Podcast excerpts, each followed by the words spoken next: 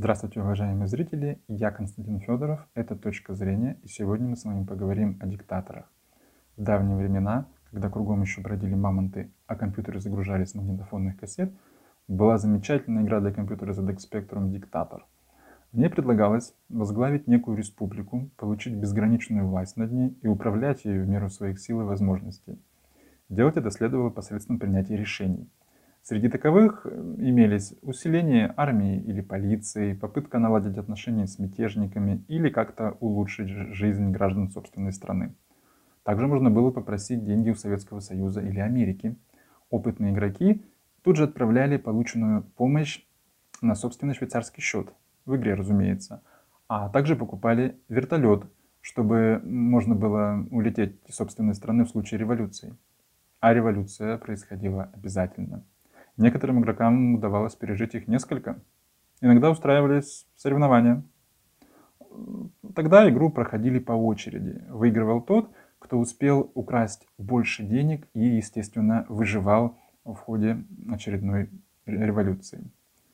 Подобное представление о жизни нелегком труде диктатора является довольно распространенным. Диктатор сидит в собственном дворце, разбрасывается репрессиями, пытками, тюремными сроками, время от времени бомбит джунгли, в которых прячутся мятежники, отращивают себе бороды, и проверяет состояние собственного зарубежного счета.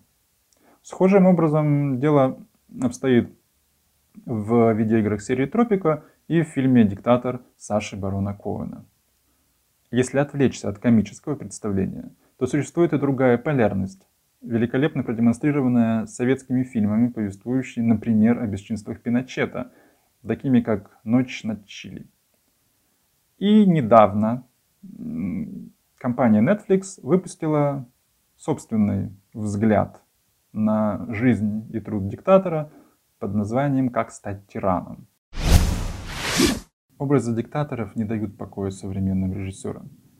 Вышедший на Netflix сериал как нельзя наглядно демонстрирует это. Величественные пугающие фигуры тиранов, совершающих чудовищные преступления против человечества, пытающих и казнящих своих врагов, неизбежно привлекают внимание уже самим масштабом своих деяний.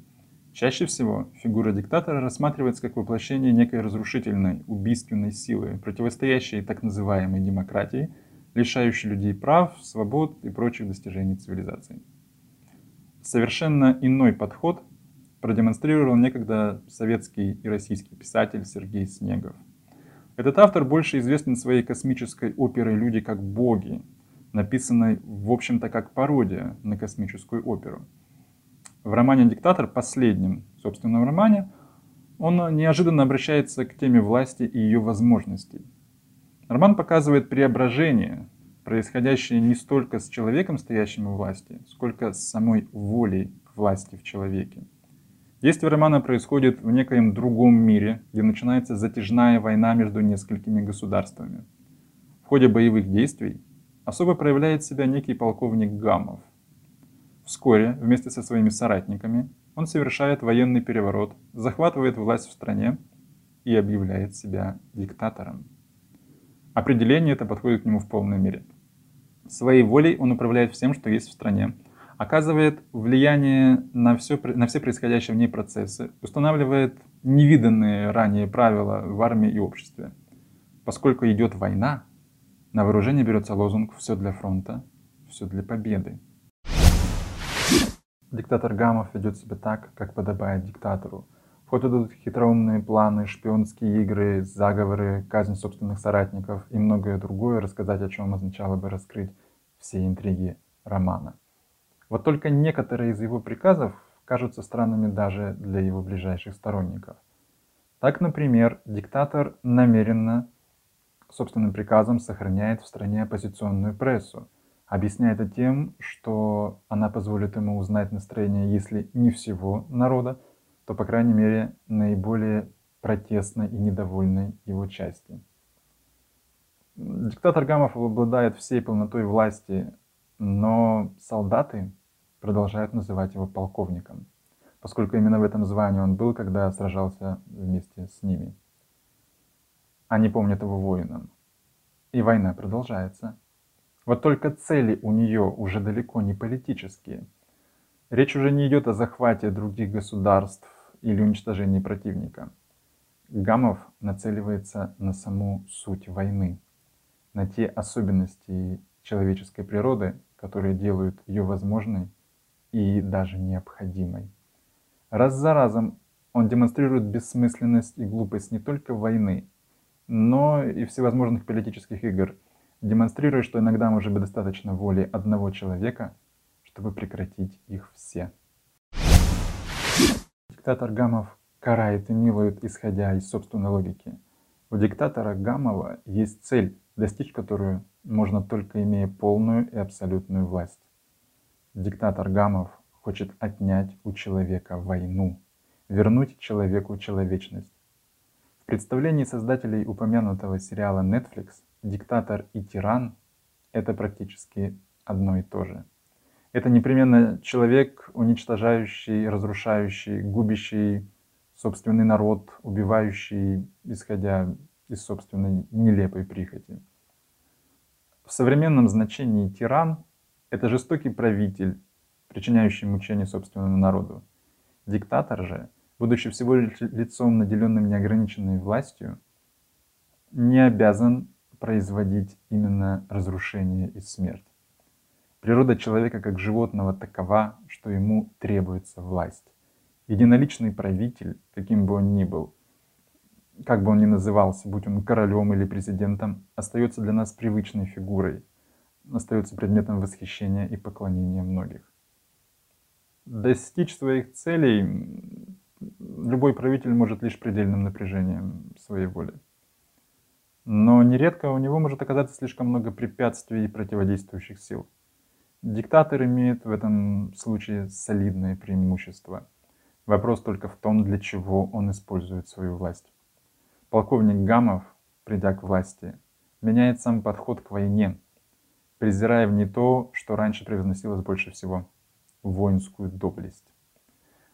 Он превращает войну в источник дохода для всех, кто в ней участвует, тем самым обесценивая героический пафос. Полковник Гамов ведет величайшую войну из всех возможных войну против самой идеи войны.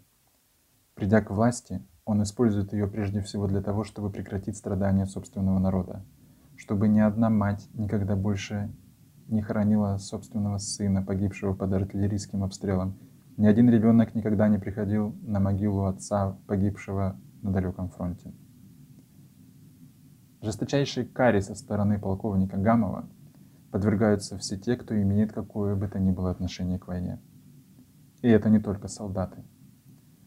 Так в этот список попадают и философы, оправдывавшие войну, и религиозные деятели, отправлявшие и благословлявшие солдат на фронт, и журналисты, живописавшие героические подвиги в газетах, и даже писатели и поэты.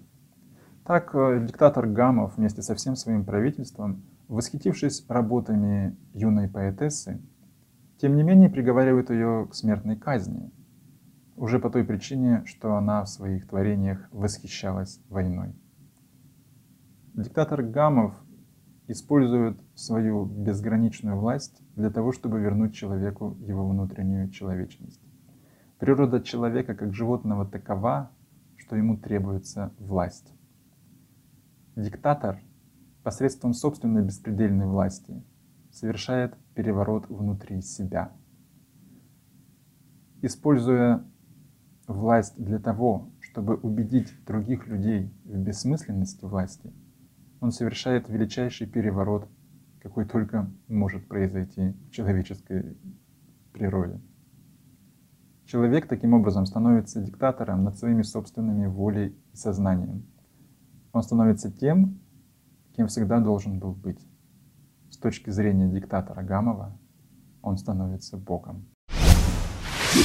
Конечно же, данное утверждение выглядит достаточно спорно, но сама возможность изменить природу человека, отказаться от того, что всегда казалось естественным для человеческой истории, а именно бесконечной войны, оставляющей на полях битв миллионы жертв, выглядит достаточно привлекательно.